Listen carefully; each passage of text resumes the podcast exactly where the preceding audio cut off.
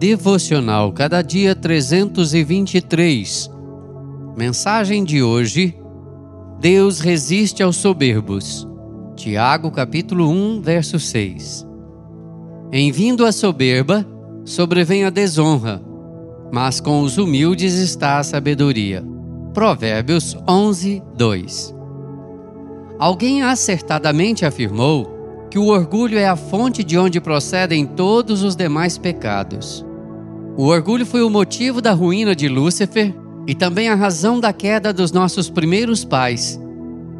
Sendo o orgulho o pai dos demais pecados, creio não ser inadequado afirmar que a soberba é sua filha primogênita. Em diversas partes das Escrituras, somos alertados sobre os efeitos destruidores que a soberba promove. Ela infecta a mente, o coração e os atos. Ela é muito mais devastadora e mortal do que vírus como os do ebola, da varíola e da Covid-19 juntos.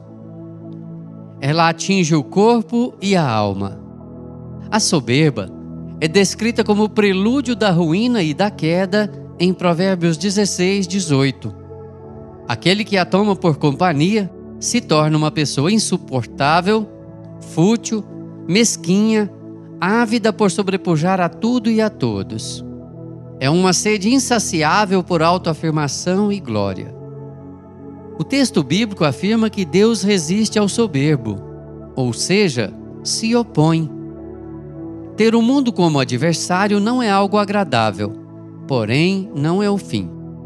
Ter o inferno como opositor é terrível, porém a solução. Agora, não ter a proteção de Deus e tê-lo como inimigo, certamente é algo irremediável. O oposto da soberba é a humildade. Ao humilde, Deus concede a sua graça. Quem desfruta de comunhão com Deus tem a humildade como estilo de vida. Bem-aventurados os humildes de espírito, porque deles é o reino dos céus. Mateus 5, 3. Que o Senhor nos abençoe. Amém.